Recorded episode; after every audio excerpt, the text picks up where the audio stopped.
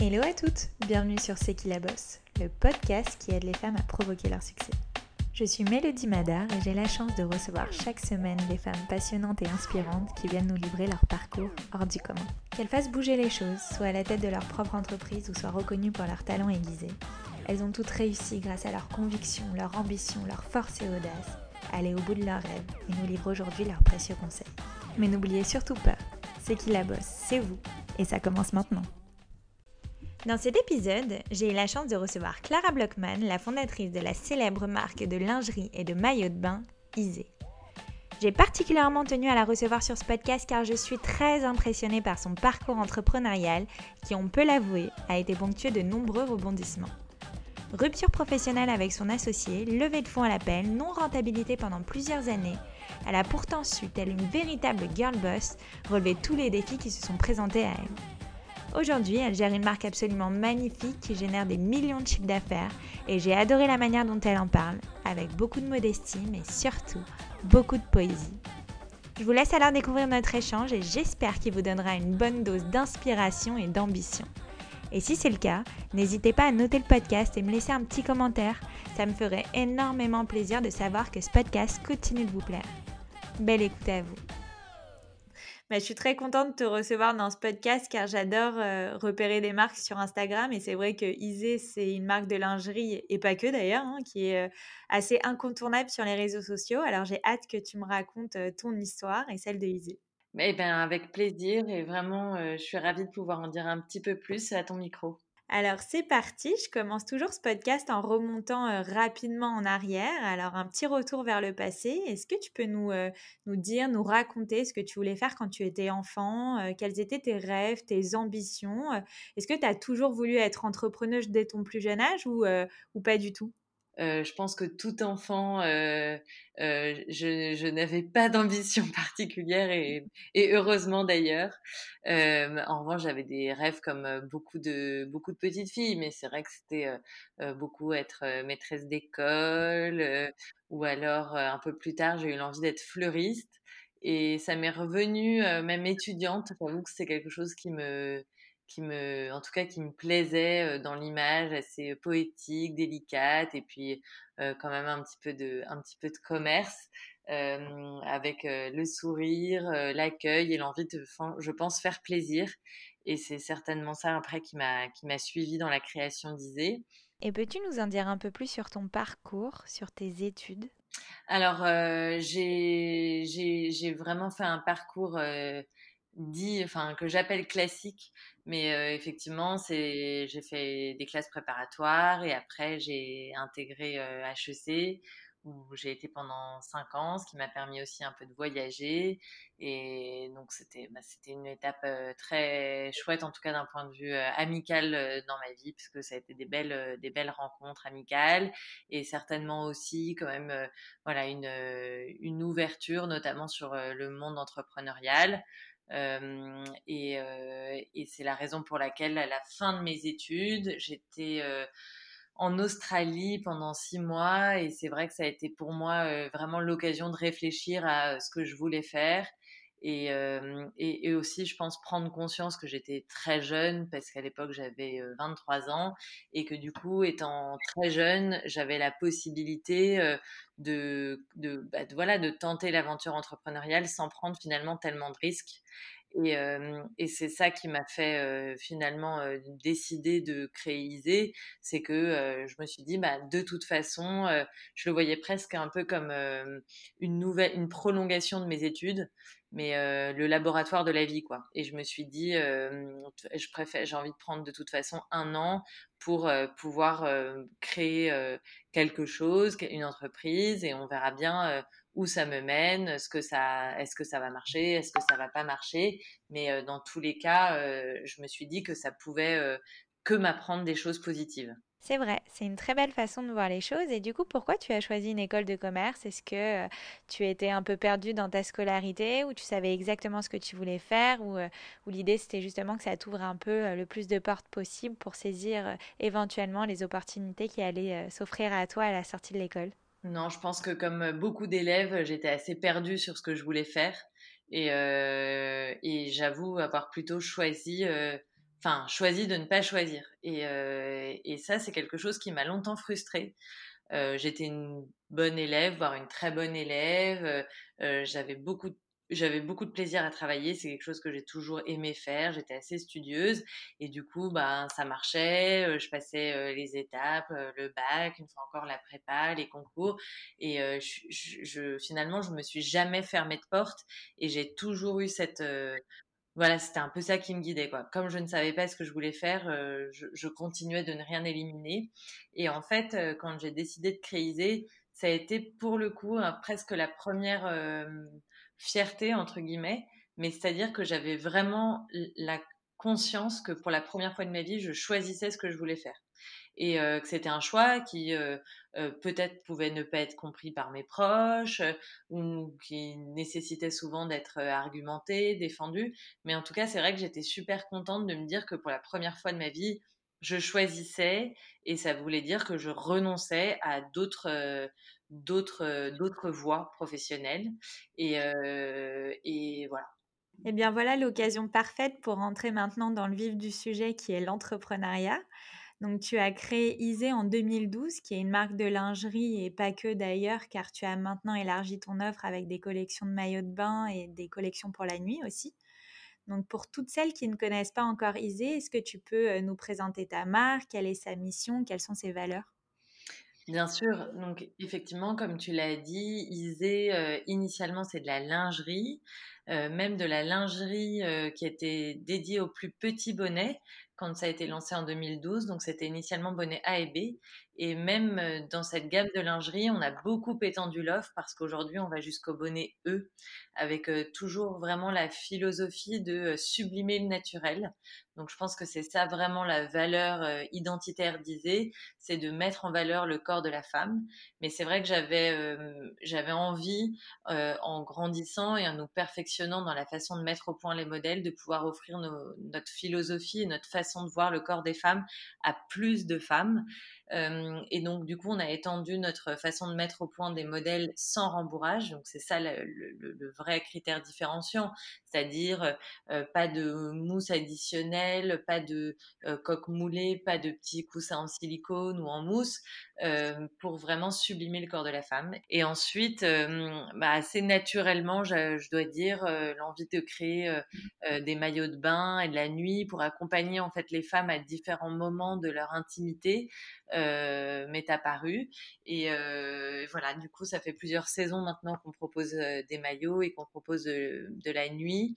Et je pense que vraiment, en fil conducteur, c'est c'est c'est l'envie finalement d'accompagner les femmes dans ces moments intimes-là, euh, que ça soit de la lingerie pour soi ou que ça soit euh, un maillot pour être vu, finalement, ce sont des choses euh, qui vont vraiment être tout près de notre corps. Et, ce que j'ai compris, c'est que c'était aussi tout près de notre cœur. C'est-à-dire que la lingerie, les maillots, la nuit qu'on choisissait, il y avait une dimension intime extrêmement forte et, et que c'était souvent beaucoup le reflet de euh, bah, de notre confiance en nous, de la façon dont on percevait notre corps. Et, euh, j'avoue que moi-même, grandissant, euh, devenant peu plus que trentenaire maintenant, devenant maman, voyant mon corps évoluer, eh ben, j'ai été particulièrement sensible finalement à l'évolution du corps féminin, au regard qu'on lui portait, parfois avec sévérité. Et j'ai eu envie bah, d'échanger avec les femmes et de les aider finalement à, à se regarder avec plus de bienveillance et de douceur. Waouh, bah, c'est magnifique, tu en parles très bien avec beaucoup de poésie et de délicatesse.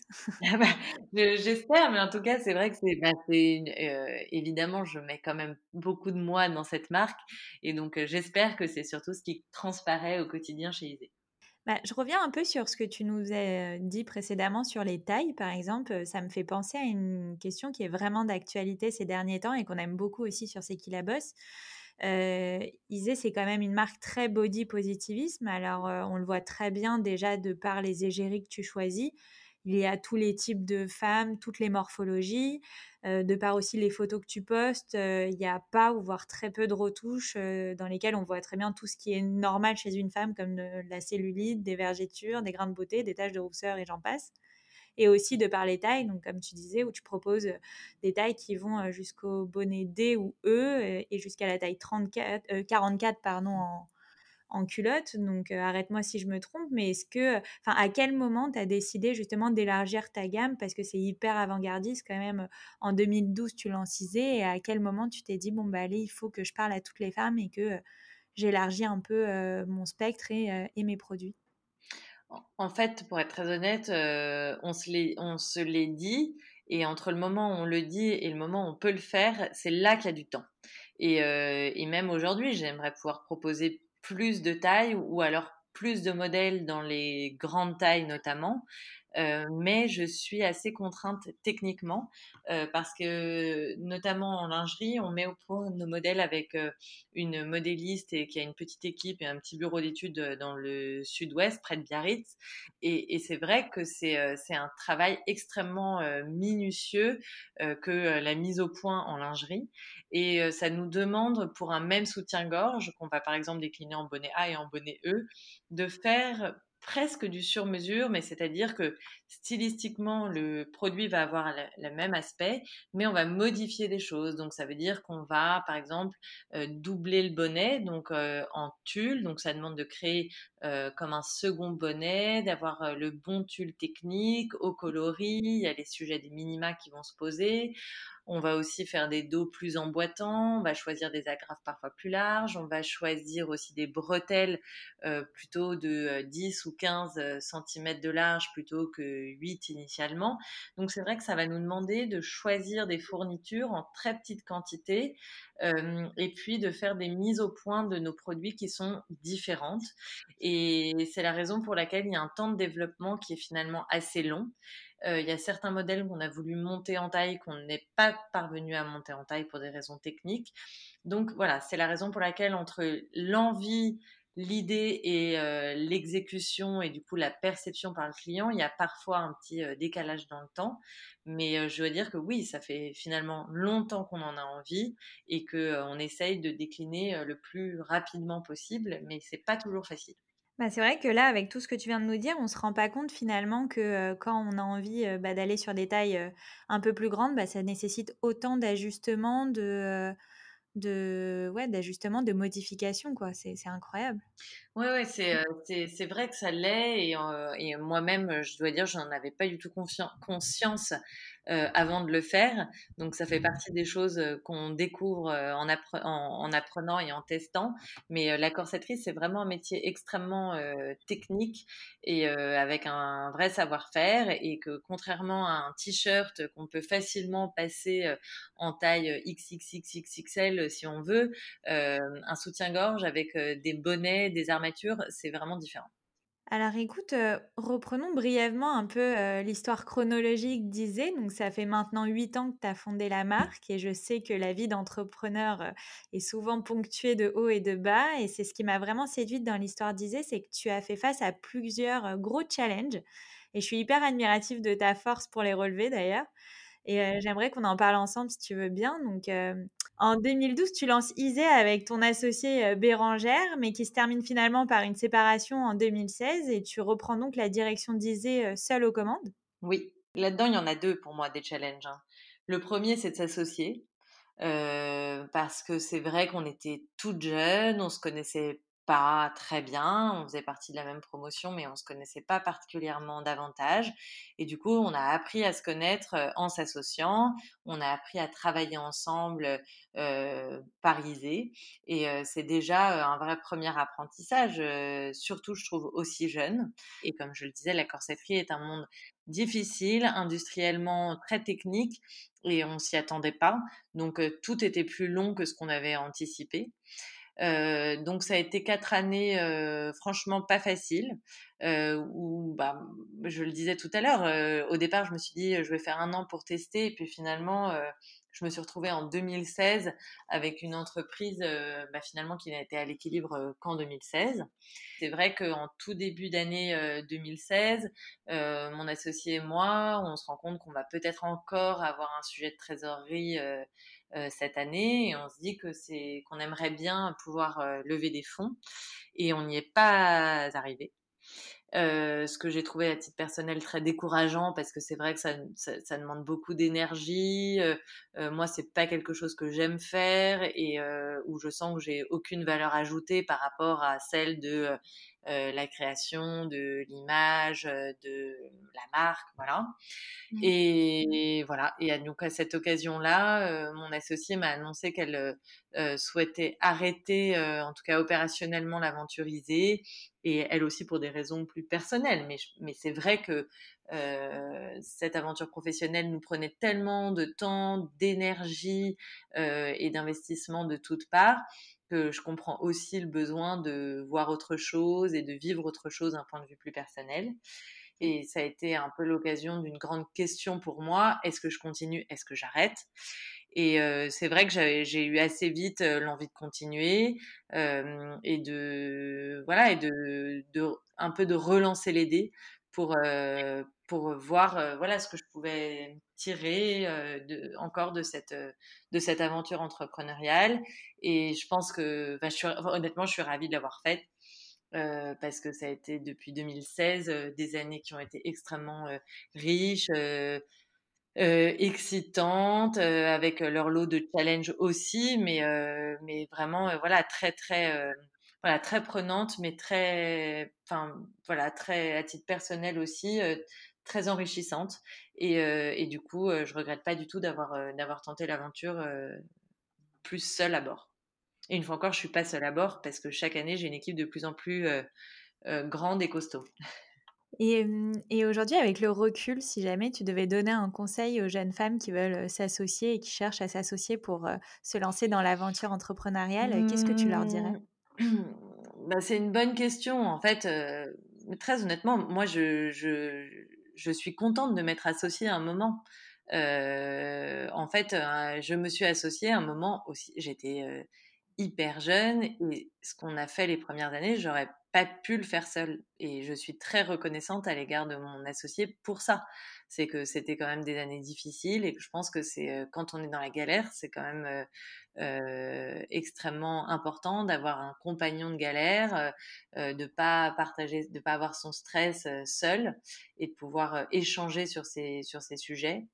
Euh, et néanmoins, voilà, c'est vrai que c'est important, je pense, de, très bien se connaître, euh, de très bien se connaître. Je pense que là où on n'était pas très au clair, mon associé et moi, c'était sur euh, quand même nos forces et nos faiblesses à chacune. Et, et certainement parce qu'on n'avait pas eu d'expérience professionnelle avant.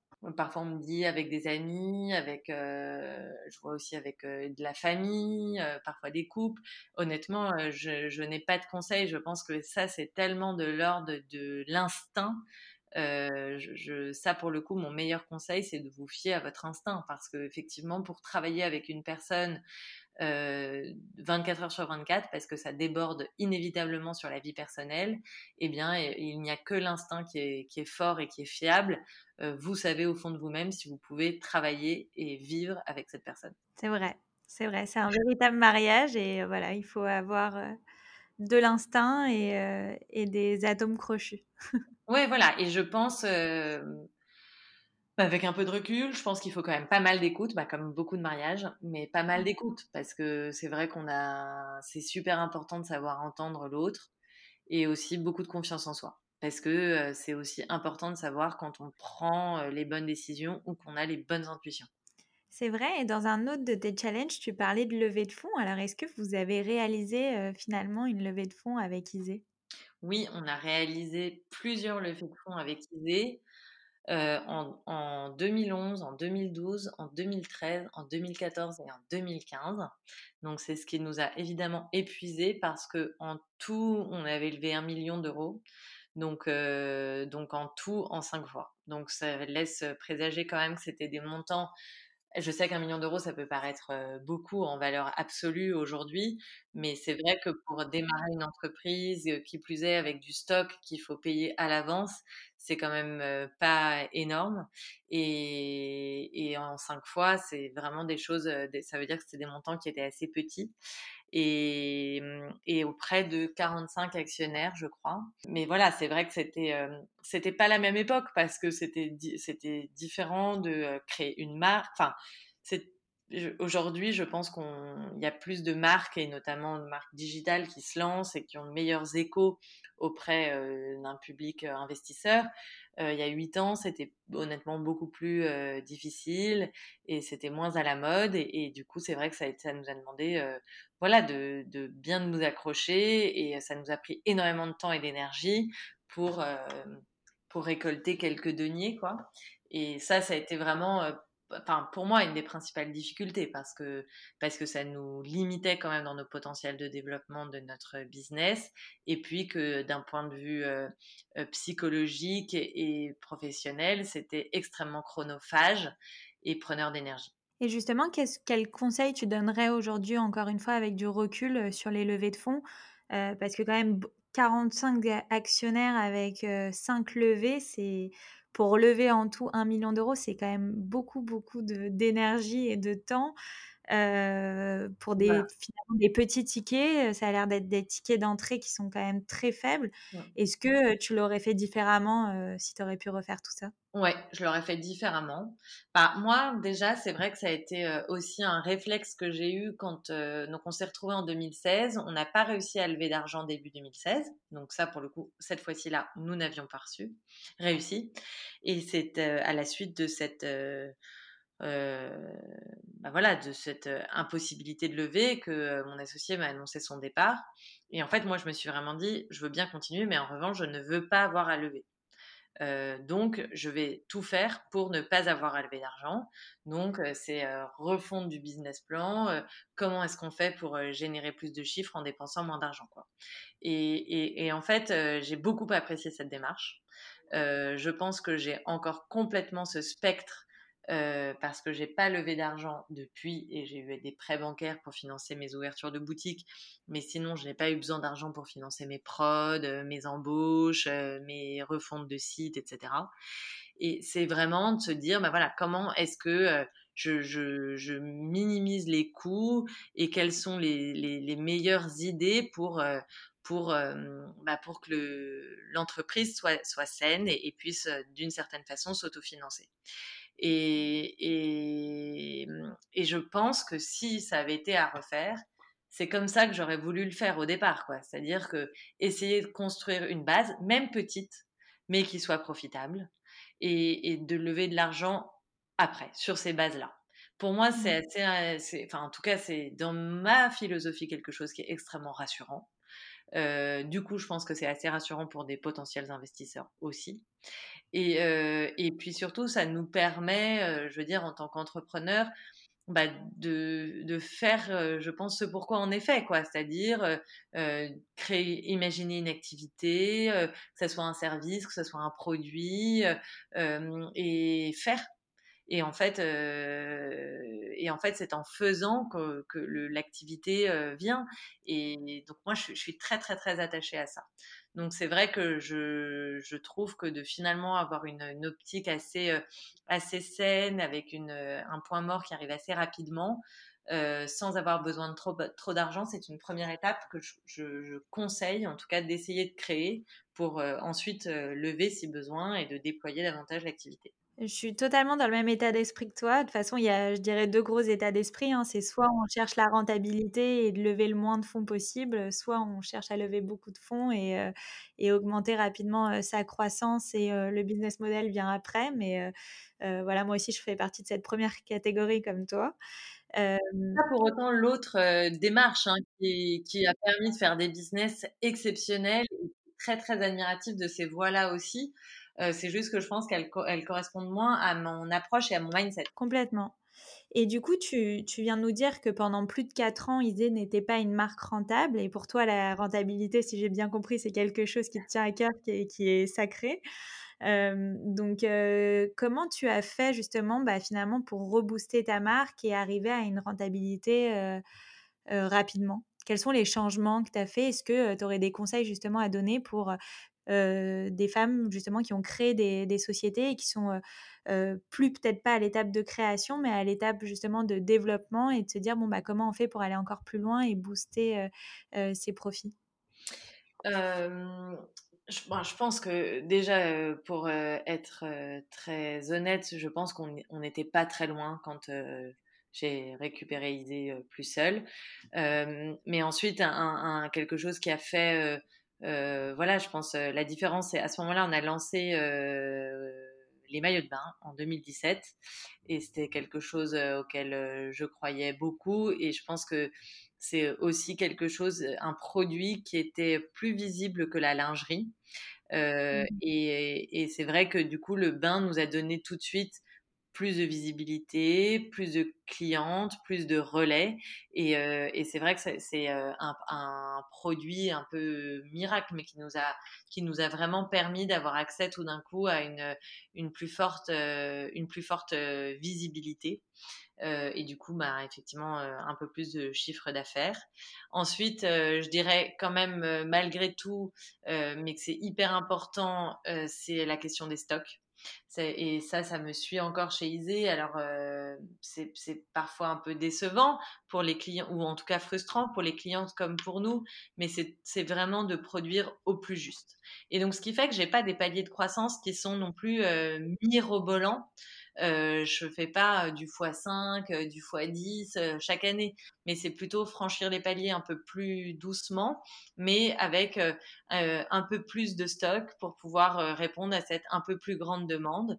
Et l'idée est quand même d'essayer de ne pas avoir trop de stock, de surstock et donc de produire au plus juste, bah ça c'est pour pas dégrader la marge, pas brader ni le produit ni la marque. Et je pense qu'aujourd'hui il y a de plus en plus de business models qui sont dans cette veine-là, mais qui sont extrêmement importants. C'est-à-dire d'avoir un produit qui soit correctement pricé et, de l'expliquer au client pourquoi est-ce que le prix que vous payez est le bon prix pour ce produit et de ne pas être dans une logique trop forte de solde ou en tout cas les soldes si elles ne sont là euh, n'ont pas des démarques trop importantes et correspondent un peu qu'aux erreurs d'achat. C'est-à-dire, bah oui, forcément, dans toute entreprise qui a un business model comme celui disait, on fait des achats à l'avance, c'est-à-dire qu'on ne produit pas à la demande, on fait des achats à l'avance, euh, qui sont euh, un, pari finalement. Est-ce que le produit va être fort? Est-ce que je pense que je vais en vendre euh, 100 ou 200 Bon, bah, c'est un,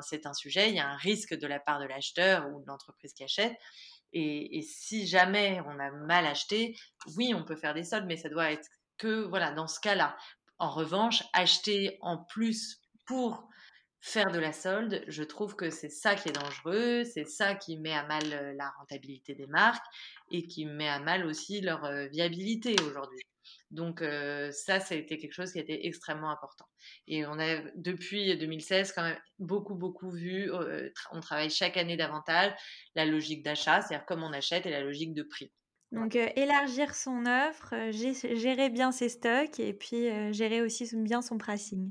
Ouais, exactement. Ça, je pense que c'est des choses qui sont importantes. Et ensuite, je, je, dirais quand même aussi vraiment soigner son client. Mais c'est, je, pense qu'aujourd'hui, il y a, y a beaucoup, beaucoup d'argent qui est mis pour acquérir de nouveaux clients. Et, et je, je, pense que finalement, quand on a la chance d'avoir une petite base client déjà, il y, a, beaucoup, beaucoup à faire avec les clientes existantes.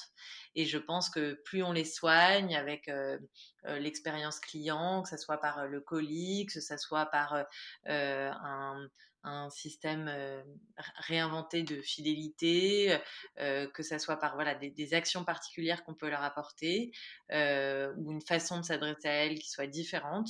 je pense aussi que finalement, à moindre coût, on peut avoir des clientes qui sont qui, qui partagent nos, nos valeurs et nos envies. Très bien. Et est-ce que tu as dû faire face aussi à d'autres défis, d'autres challenges avec Isée Donc, on vient d'en parler quand même, il y en a eu pas mal et c'est ça qui a été super intéressant. Donc, l'association, beaucoup de levées de fonds, une rentabilité qui est venue un peu plus tard. Est-ce qu'il y en a d'autres? Parce que j'aime beaucoup et je trouve ça hyper important aussi de parler du côté obscur de l'entrepreneuriat, déjà pour dédramatiser et démystifier l'échec. Hein. surtout que c'est quelque chose qui est hyper positif parce que quand on est bien dans l'embarras, pour rester poli, on arrive souvent à se dépasser et à trouver des solutions rapidement. Mmh. Et les plus gros succès arrivent bien souvent après un échec. ouais, ouais, bah, il y en a eu plein d'autres. Hein. il y en a eu plein d'autres. Euh, pour, euh, pour en citer quelques-unes, bah, honnêtement, là, quand même, on est en train d'en traverser une belle, hein, parce que euh, le, c'est le cas de, de toutes les entreprises et donc on est tous touchés euh, plus ou moins fort euh, par euh, le Covid-19 et la période de confinement. Mais c'est vrai que ça a été quand même un électrochoc chez Isée. Nos boutiques, les, on avait une boutique dans le Marais, une boutique à Passy, à Paris, une boutique à Lyon qui fonctionnait bien. Je me suis dit, bon, bah voilà, c'est l'année de la croissance. Et je m'apprêtais à ouvrir trois boutiques. Quand le 15 mars, j'apprends au même temps que tout le monde au JT que les boutiques doit fermer du jour au lendemain, qu'on ne sait pas quand est-ce qu'elles vont réouvrir, on se sent forcément un peu bête et un peu fragile et on se dit mais pourquoi j'ai fait ces choix-là, pourquoi j'ai pris ces risques-là? Euh, on n'a jamais été aussi nombreux chez Isée, c'est-à-dire que là on était 35. Effectivement, j'avais des recrutements pour nos boutiques, un peu de recrutement quand même au siège, sur les équipes marques, e-commerce, produits. Et, en fait, voilà, y a ces, ces nouvelles salariés m'ont fait confiance parce que l'entreprise se développait et que du coup je les ai embarqués dans mon risque et tout d'un coup on se dit mais j'ai une responsabilité vis-à-vis de ces personnes-là et je me fais heurter totalement et, voilà et, pareil pour nos fournisseurs c'est-à-dire que nos fournisseurs ont travaillé que depuis des années et puis et puis je vais pas le cacher la saison des maillots pour nous c'est une saison donc la saison d'été qui commence le 21 mars chez Isée c'est une saison extrêmement importante et, et, voilà et qu'en fait on, avait notre stock et on apprend du jour au lendemain que on va pas écouler notre stock comme prévu. Donc tout d'un coup je me retrouve dans une une extrême délicatesse de trésorerie et c'est vrai que ça m'a ça m'a vraiment fait peur. Donc donc oui ça a été un vrai vrai ça a été un vrai challenge. Je je pense qu'après Isée a certaines forces que j'ai pu identifier assez rapidement pendant les premières semaines du confinement, mais qui, nous permettent déjà de nous relever. Mais ces forces, c'est les suivantes. C'est l'équipe. C'est qu'on a une équipe hyper euh, impliquée, euh, euh, avec qui j'espère qu'elles partageront mon avis, mais j'essaye de communiquer au maximum, en transparence. Honnêtement, voilà, je n'essaye jamais d'enjoliver les choses. Je suis assez franche sur ce qui se passe et la réalité telle qu'elle est. Euh, mais voilà, je pense que du coup, les filles, je pense, ce sont toutes des femmes, sont très impliquées, sont très euh, agiles, polyvalentes, donc comprennent bien les sujets de euh, ben, on va fermer les boutiques, on va devoir mettre une partie de l'équipe au chômage partiel, l'autre partie va être en télétravail, on ne sait pas jusqu'à quand ça va durer, qu'est-ce qu'on va inventer, qu'est-ce qu'on va mettre en place pour que l'activité continue de tourner, mais tout en étant fidèle à nos valeurs. Et finalement, c'était vraiment une, belle problématique euh, à gérer à distance euh, de façon immédiate. Et voilà, et je pense que mon équipe a été extrêmement forte et réactive sur ce sujet-là. Et deuxième chose, c'est nos clientes. Je, je, le disais tout à l'heure, mais je pense qu'on a des clientes qui sont fidèles, euh, qui ont compris que euh, notre façon de faire, notre transparence et, à qui on peut dire les choses aussi. Et voilà, et on a pris le pari en début de confinement de dire les choses avec transparence à, nos clientes et finalement de voilà de, de, réaffirmer ce que j'appelle être un pacte de confiance entre elles et nous, mais pour que on traverse ensemble euh, cette difficulté Et, voilà, et, c'est vrai que j'ai eu du coup la chance d'avoir des, des, clientes qui ont compris, qui ont compris nos choix, le choix notamment d'expédier après la période de confinement, euh, qui ont compris euh, euh, le fait qu'on les sollicitait peut-être un peu plus que davantage que d'habitude sur euh, l'e-shop, le fait qu'on communique différemment, le fait qu'on n'ait pas pu faire nos shootings comme on avait prévu de les faire, le fait qu'on lance pas les mêmes produits que ce qu'on avait prévu de lancer. Voilà, donc c'est beaucoup de, de, sujets qui ont dû être finalement euh, remis sur la table et, euh, et, et comment est-ce qu'on transforme une faiblesse en une force. Je dis pas qu'on l'a fait, je dis qu'on est en train de le faire. Et tu parlais de choix, et en 2020, tu as dû en faire plusieurs, notamment celui d'ouvrir des boutiques en physique. Donc j'aimerais bien revenir dessus parce que c'est vrai que Isée est une marque digitale native, et finalement tu as décidé de passer du digital au physique. Donc euh, pourquoi tu fais ce choix? Est-ce que pour toi ce sont euh, deux choses qui sont euh, complémentaires finalement?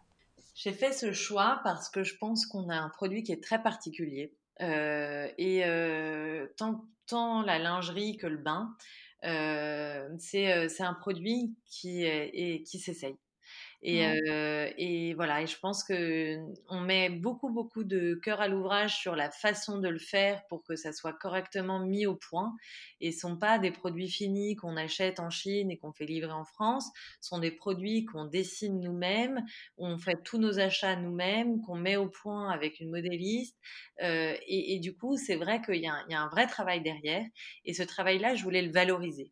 Et, et j'ai compris que pour la cliente, ça, en tout cas pour certaines clientes pas toutes, euh, c'était euh, une vraie valeur ajoutée que d'avoir la possibilité de toucher le modèle, de percevoir sa délicatesse, de percevoir parfois sa préciosité et de pouvoir euh, l'essayer. Parce que, une fois encore, on, a, quand on est une femme, on a envie de choisir une lingerie ou un maillot de bain qui nous vont parfaitement, dans laquelle on se sent belle, dans laquelle on se sent bien. Et du coup, c'est vrai que les boutiques sont pour ça des relais euh, euh, extrêmement forts, dans la mesure où, bah, pour certaines clientes, c'est encore un passage euh, incontournable. Et si j'ai voulu aussi avoir ces boutiques-là, c'était quand même pour que ce soit des boutiques de lingerie qui ne soient pas comme une autre boutique de lingerie. C'est-à-dire que quand on vient chez Isée, je souhaite vraiment qu'il y ait une dimension de conseil fort, euh, d'accueil, de chaleur, et qu'on retrouve finalement, ça va paraître un peu old school, mais qu'on retrouve le commerce d'autrefois, mais vraiment avec une ou des personnes qui nous accueillent chaleureusement, euh, qui nous, qui nous aident à choisir le bon modèle, qui font des conseils personnalisés, qui ont une vraie expertise euh, qui n'existe pas forcément ailleurs. Et, voilà, je, trouve que ça a une vraie euh, une dimension humaine à laquelle j'étais extrêmement euh, attachée et je pense que certaines clientes aussi. Et du coup, bah oui, euh, pour moi, c'est c'est pas pas le digital only, c'est aussi le physique parce que je pense qu'on y trouve des choses qu'on n'arrive pas forcément à, à, recréer sur le web. Et finalement, j'en je, j'en suis convaincue, les deux se complètent parfaitement. Et euh, je reviens aussi sur euh, le fait que pendant tout ce podcast, tu as beaucoup évoqué euh, tes clientes, ta communauté.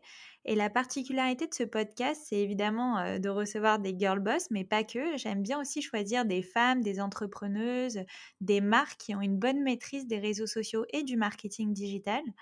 Et c'est ce qui est vraiment le cas d'Isée. C'est une marque hyper Instagrammable, on va pas se le cacher. Et d'ailleurs, elle est très suivie sur les réseaux sociaux avec plus de 155 000 followers sur Instagram. Donc, euh, est-ce que c'est important pour toi les, euh, les, réseaux sociaux dans ta stratégie de communication? Euh, Quelle est ton utilisation d'Instagram? Est-ce que tu t'en sers comme vitrine pour véhiculer ton image de marque? Ou est-ce que tu t'en sers pour mieux connaître ta communauté, prendre son pouls? Ou plutôt euh, carrément pour booster tes ventes? Ou les trois d'ailleurs?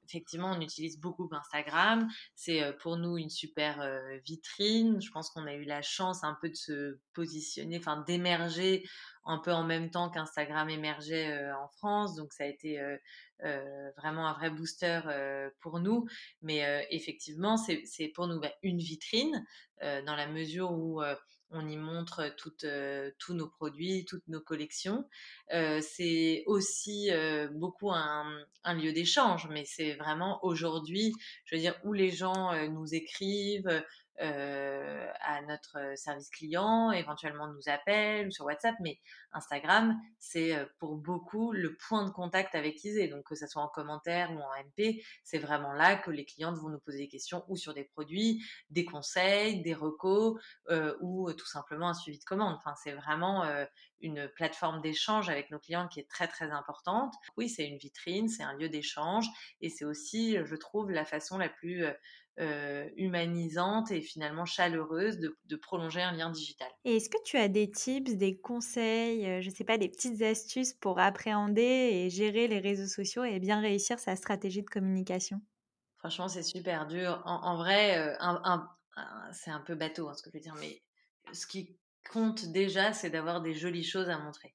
Et, euh, et ça, c'est vrai que c'est c'est super important enfin pour Isée et, et, du coup pour les autres marques je le conseille aussi mais c'est c'est voilà c'est Instagram c'est de l'image et que du coup c'est important quel que soit l'ADN de la marque mais d'avoir voilà un contenu d'image soigné. Ça je pense que c'est super important. D'avoir quelque chose à dire je pense que c'est super important euh, d'avoir quelque chose à dire qui soit différent des autres et euh, qui soit euh, qui soit authentique. Je pense que ça, c'est que, les que les clients ou les followers sont aujourd'hui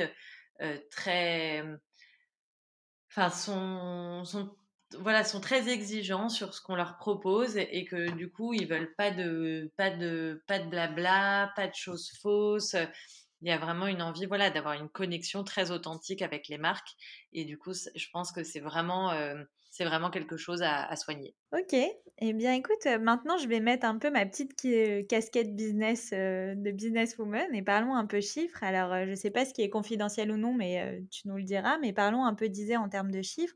Tu nous parlais aussi du nombre de personnes que tu avais dans ton équipe, mais voilà, quel est ton chiffre d'affaires? Vous êtes combien à travailler maintenant en tout sur Isée euh, bref, et non un peu rêver. On est sur, sur, C'est qui la bosse. Franchement, tu peux te lâcher. Moi, je ne vais pas me lâcher non plus. non, non, mais voilà, Isée, euh, que dire, c'est euh, effectivement 35 personnes aujourd'hui, donc à peu près une vingtaine au siège et une quinzaine en boutique. Pardon pour celles qui sont entre les deux, c'est à peu près ça les ordres de grandeur. Ce sont toutes des femmes, euh, donc ça c'est euh, une autre forme de statistique, mais effectivement c'est ça n'a pas été un choix. C'est euh, enfin en tout cas c'est pas dans nos prérequis de recrutement, mais c'est plutôt comme ça que ça s'est présenté et les bonnes candidatures ont été des bonnes candidates et ça ça fait une ambiance de travail honnêtement très chouette et très très avec une très bonne émulation. C'est la même que la mienne, 25 femmes. ouais, ah voilà. Bon bah tu vois. Euh, et c'est ce qui fait aussi, je pense, qu'il y a quand même une vraie empathie euh, sincère finalement avec euh, les femmes avec qui on, on, échange, avec nos clientes, mais finalement, c'est parce qu'on se reconnaît pas mal. Euh, la deuxième chose, donc c'est 35 femmes. La deuxième chose, donc tu me demandais le chiffre d'affaires, oui, je le dis, c'est 5 millions d'euros. Voilà, c'est une entreprise qui est rentable. C'est bientôt, c'est un e-shop. Euh, qui représente la plus grosse partie de notre chiffre d'affaires. Et après, c'est euh, combien de boutiques? Il y a euh, quatre boutiques. Enfin, je compte aussi le bon marché. et puis bientôt, bientôt 8 parce qu'on va ouvrir un corner aux Galeries Lafayette, une boutique dans le 17e à Paris, une boutique à Bordeaux qui vient d'ouvrir et une boutique à Aix-en-Provence. Voilà. Waouh, bah, toutes mes félicitations. Ah, c'est gentil, c'est gentil, merci. Et je, vais parler un petit peu de, rapidement de ta vie perso, parce que tu es mariée et tu es aussi maman. et c'est vrai que je, quand je rencontre des femmes en fait qui veulent se lancer, elles me posent souvent la question de savoir comment on gère sa vie d'entrepreneuse et sa vie de maman, car c'est deux métiers qui sont très prenants. alors je vais je vais plutôt te poser la question et te laisser y répondre, mais j'aimerais vraiment leur prouver que tout est possible et qu'on peut absolument tout gérer, euh, entrepreneuse et maman. Alors, comment on gère sa vie de femme, sa vie de maman et sa vie de businesswoman? Euh, oui, c'est une question, euh, c'est une question, c'est une bonne question.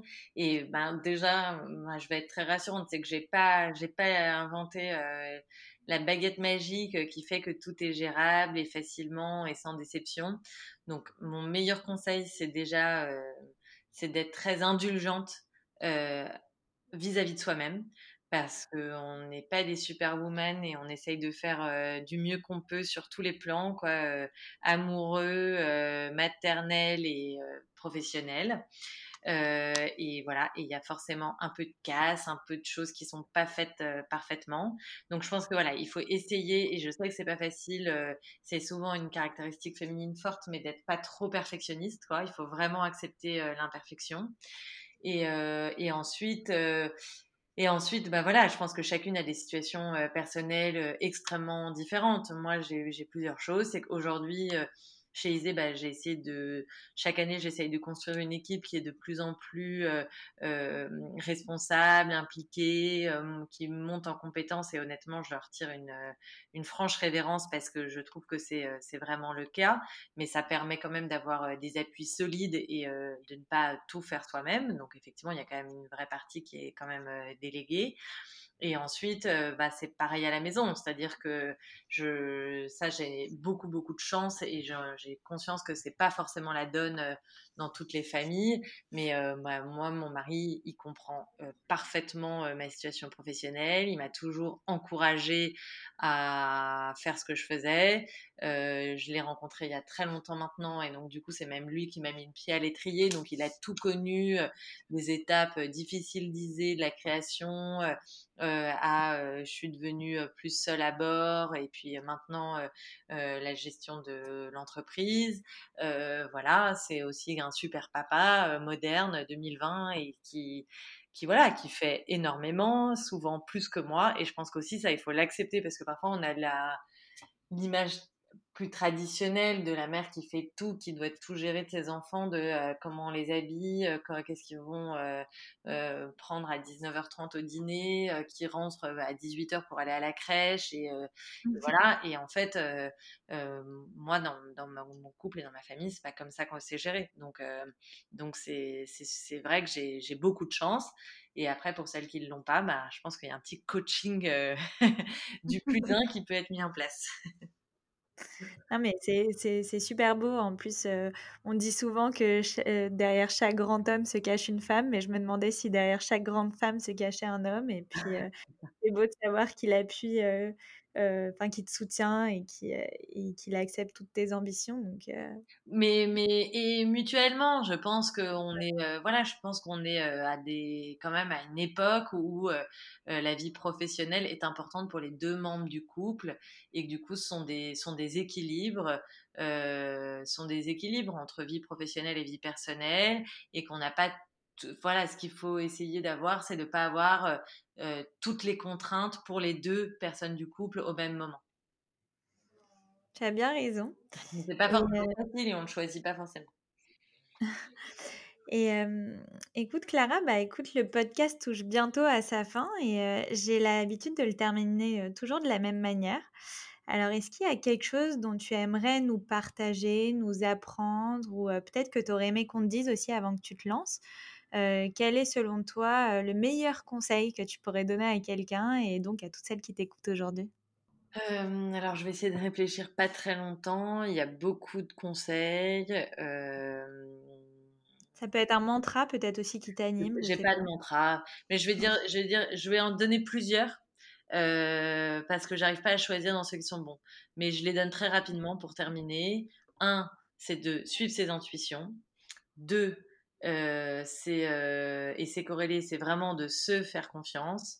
Trois, c'est de savoir bien s'entourer, pas forcément beaucoup s'entourer, mais bien s'entourer. Et quatre, je pense que c'est important de se garder des moments de prise de recul personnel où on sort du quotidien, on sort de l'espace de travail et on s'isole un peu. Mais je pense que c'est important de garder des moments de solitude qui permettent de réfléchir, de garder la tête froide et de générer des bonnes idées. Super, franchement, hyper inspirant et très clair.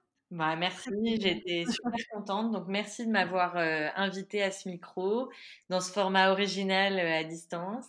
Et, ça m'a fait très plaisir aussi. Bah, merci beaucoup hein, à toi pour ton temps et, et pour tes précieux conseils. Puis j'espère qu'on pourra se voir physiquement très vite. Mais en tout cas, c'était un plaisir d'échanger avec toi et d'en apprendre plus bah, sur ton parcours, sur Isée qui a une très très belle marque avec de belles valeurs et de beaux produits. Donc franchement, merci beaucoup pour tout. Un grand merci aussi. Et eh bien voilà les filles, cet épisode est désormais terminé. J'espère que ma discussion avec Clara vous a plu. Si jamais vous avez des recommandations de Girl Boss que vous aimeriez écouter sur ce podcast, n'hésitez surtout pas à m'envoyer un message ou à mettre un commentaire. Je ferai tout pour essayer de les recevoir. Mais quant à nous, de toutes les façons, on se retrouve très vite la semaine prochaine pour un nouvel épisode de C'est qui la bosse.